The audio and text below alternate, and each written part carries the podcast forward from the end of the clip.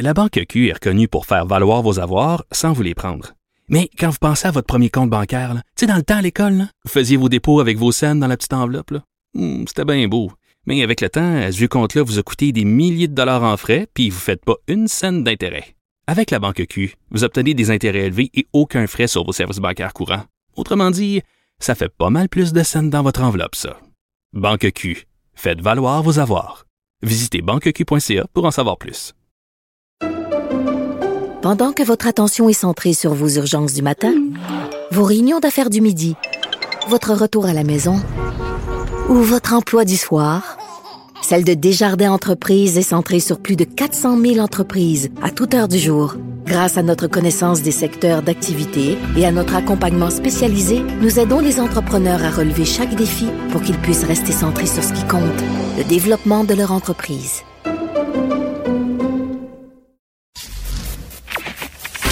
Durocher. Sophie Durocher. Sophie Durocher.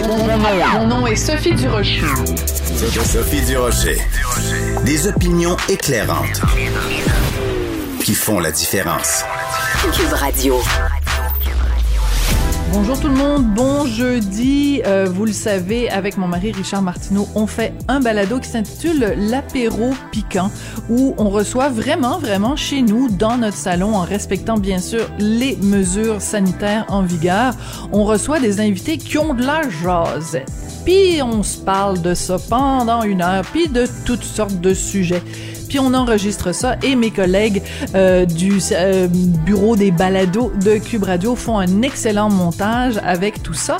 Et on a reçu tout récemment la fabuleuse comédienne, animatrice, bout en train, Louise Latraverse.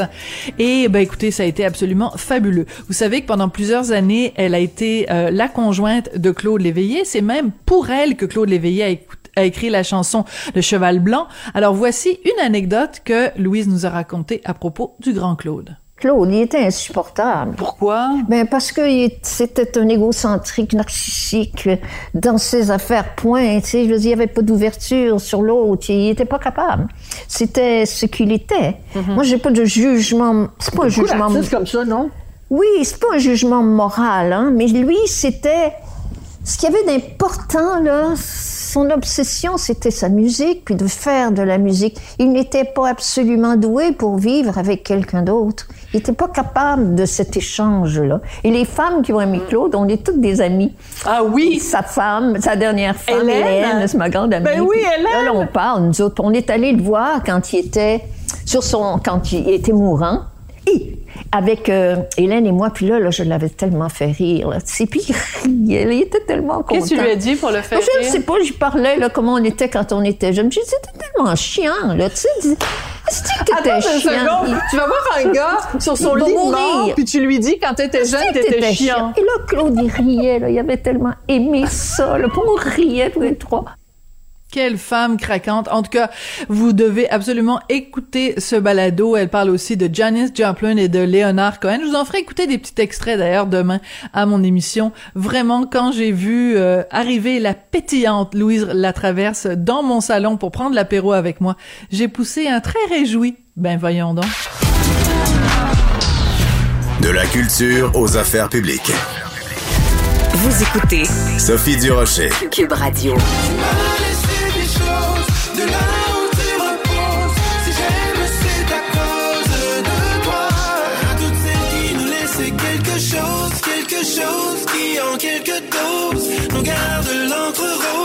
Encre rose, euh, c'est euh, ben, la chanson titre du tout nouvel album euh, de Corneille.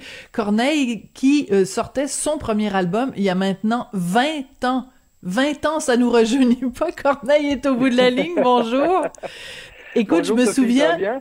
Ben moi ça va très bien. Écoute, je me souviens très bien, il y a 20 ans, un, un tout jeune Corneille qui donnait des entrevues. Je t'avais reçu euh, au Chouette Sophie euh, à l'époque. Écoute, c'est Oui, absolument hallucinant de se dire que ça fait 20 ans. Elles sont passées où ces années-là?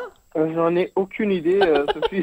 Peut-être que tu vas m'aider à, à les retrouver ces années-là. C'est passé tellement vite. Puis de la misère à prendre, la mesure de, ce que ça veut vraiment dire, mais 20 ans de carrière, ça me semble que c'est beaucoup, là. Me semble que ça me.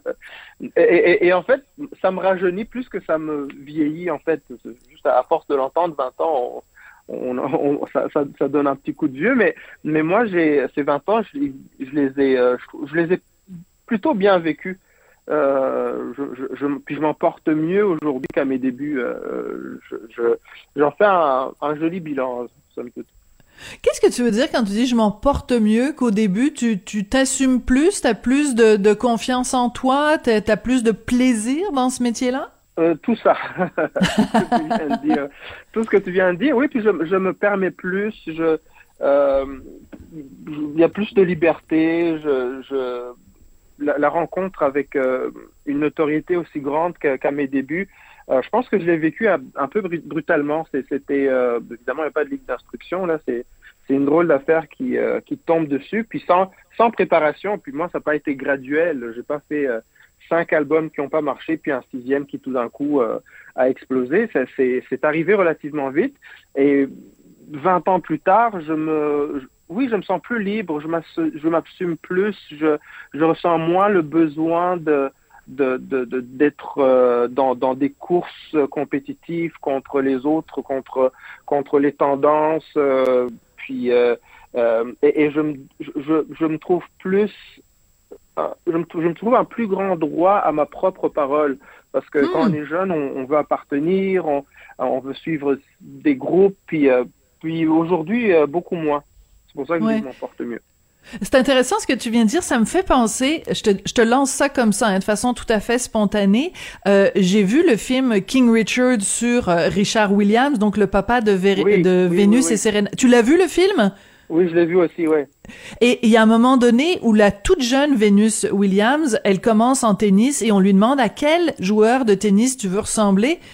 Puis elle dit, moi, c'est pas ça la question que vous devez me poser. Elle dit, moi, j'ai hâte que les gens disent, je veux ressembler à Venus Williams.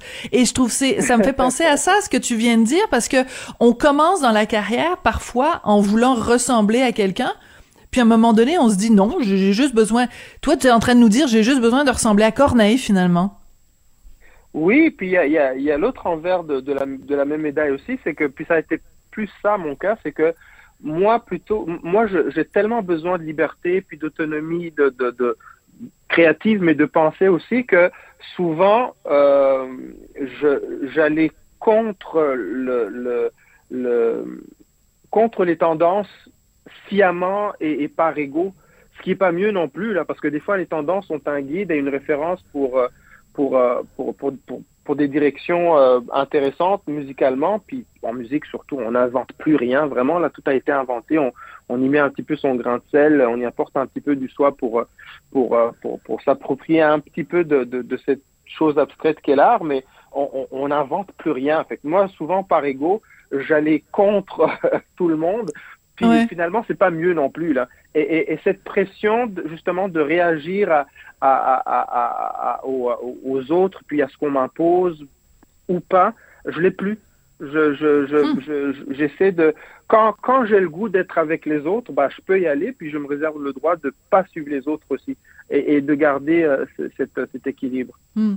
J'aimerais ça qu'on écoute, euh, c'est très bien dit. Euh, J'aimerais ça qu'on écoute euh, une autre, un autre extrait de ton nouvel album. C'est la chanson Pause. Donc on en écoute un extrait, puis après j'aimerais que tu m'expliques euh, le sens de cette chanson-là. Tu irais loin, n'attends pas que jeunesse passe. Tout ira bien.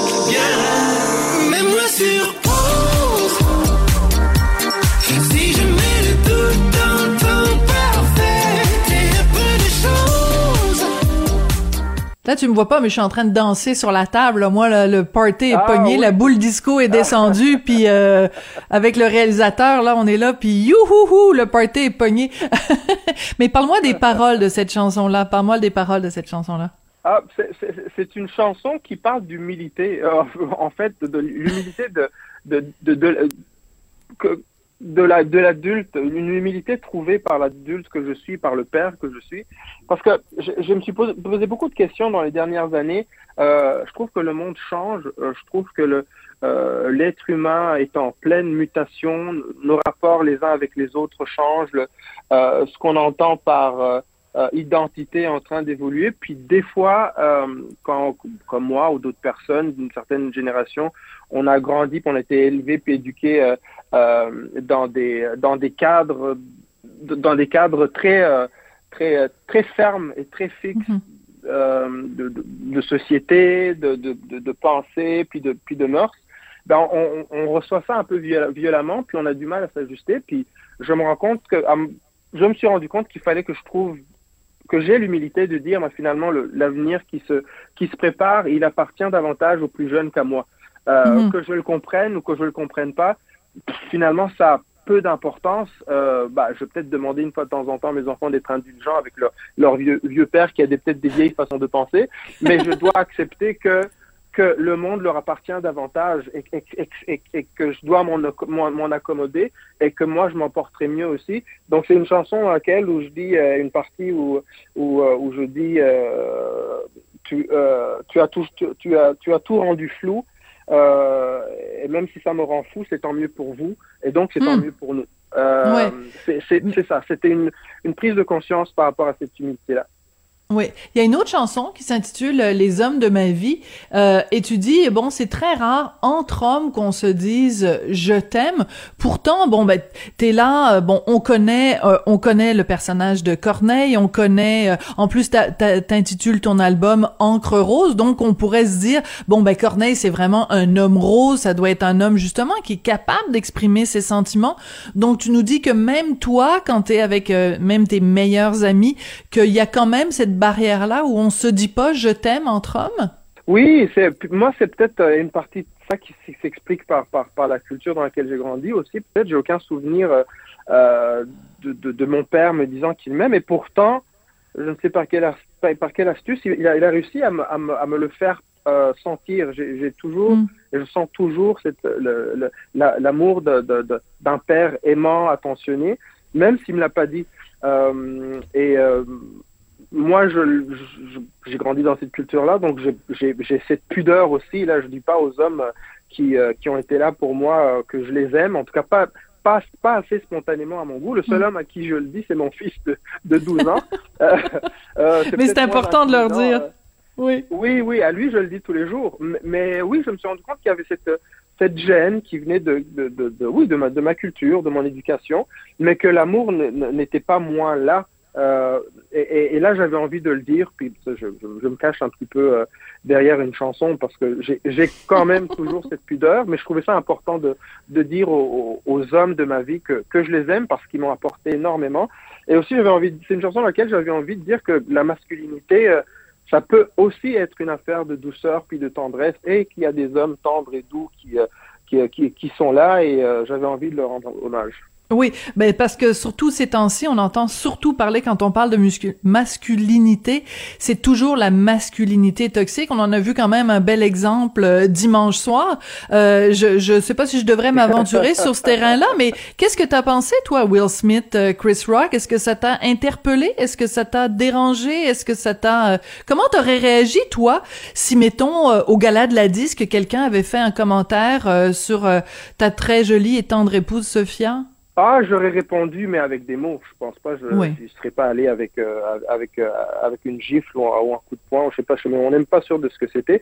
Ceci dit, j'ai de la compassion pour euh, les célébrités. Euh, évidemment, on va dire, ouais, les célébrités, ils ont tout, euh, puis euh, ils, ils, ils, ils- ils se plaignent un petit peu le ventre plein, mais j'ai de la compassion pour tous ces gens-là qui ont énormément de lumière sur eux. C'est très facile de péter un câble. On ne sait pas ce qui s'est passé avant, on ne sait pas ce qui le build-up euh, qui a Mhm. amené à ce à ce moment-là, le build-up émotionnel. Euh, fait que sur le coup, j'étais comme, alors, c'est quoi cette histoire-là? Premièrement, c'est tellement une mauvaise image et de Hollywood et de de de de, de, de cette profession-là euh, qui vend de moins en moins de rêves déjà. Là, mais là, ils sont comme ils ont achevé le rêve. C'est un cauchemar. quoi. Oui. Ça- mais tout de suite après, je me suis dit, bah oui, mais c'est des êtres humains. Euh, moi, je me rappelle de Zidane qui avait donné, à, moi, je suis un grand fan de, Un coup de boule? soccer, de Oui. Zidane, un coup de boule. Puis euh, on l'avait beaucoup critiqué, mais c'est énormément de pression. Comment est-ce qu'on réagit quand on vit ce genre de choses?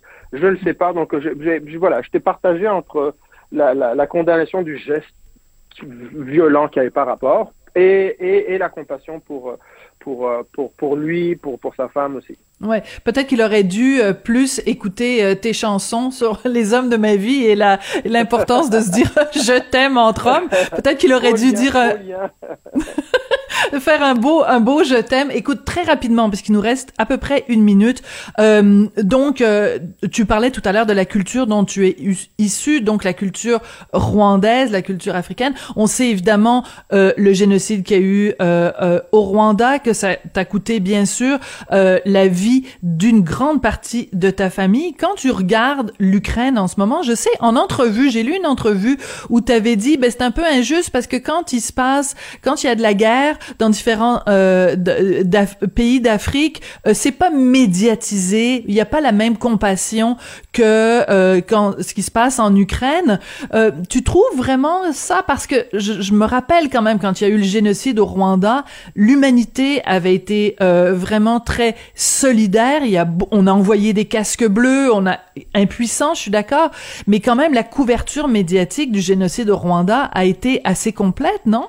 Euh, ben, je sais pas, moi j'étais pas en Occident, j'étais au Rwanda, donc j'ai pas pu le vivre. Mais, mais, mais ce serait, euh, ce serait quand même, à la défense des médias, ce serait injuste de comparer euh, ce qui s'est passé au Rwanda ou le traitement médiatique que, le génocide a, reçu, parce que c'était une autre époque. Il n'y avait pas Twitter, il y avait les réseaux sociaux n'existaient pas, les choses ne Mais par contre, on peut parler de, des Ouïghours, on peut parler de ce qui se passe en Éthiopie, où il y a plus de, de, de, 1000 morts dans, dans, dans, dans la dernière année et demie où effectivement on n'en parle pas, puis euh, et, sur, mais je comprends aussi parce que je pense que c'est c'est beaucoup plus proche de l'Occident et ça hmm. et, et, ça nous touche concrètement, ça, ça, ça touche à nos à, nos poches, donc c'est c'est quand même très très concret. Euh, ah, là, je me suis exprimé un petit peu de, de passionnément parce que c'est vrai que je trouvais qu'il y avait un deux poids deux, mesures au niveau du, du traitement médiatique, mais c'était c'est pas c'est pas c'est pas c'est pas la conclusion que je voulais que, que je voulais garder. Ce que je ce que moi ce que je veux dire par contre c'est espérons que ceci ce traitement euh, médiatique euh, parce que c'est comme ça que ça devrait se passer en fait à chaque fois à chaque fois on devrait se mobiliser pour des gens qui sont loin de nous et qui souffrent. Euh, tu as tout à fait raison je pense, j'espère que ça va, ça va établir un précédent et que dorénavant, on pourra dire, bah, si, si ça se passe en Somalie, bah, ayons la même, la, la même compassion, puis euh, portons-y la même attention que, euh, que, que, pour l'Ukraine. Euh, oui, tu as tout à fait raison. On va se quitter là-dessus parce qu'en fait, c'est toi, hein, tu dois partir. Tu as, d'autres entrevues à donner. C'est ce qu'on appelle la, la ronde de lait dans, le vocabulaire. On, se reprendra. Absolument. C'est toujours un plaisir de te parler. Encre Rose, ton nouvel album euh, Corneille.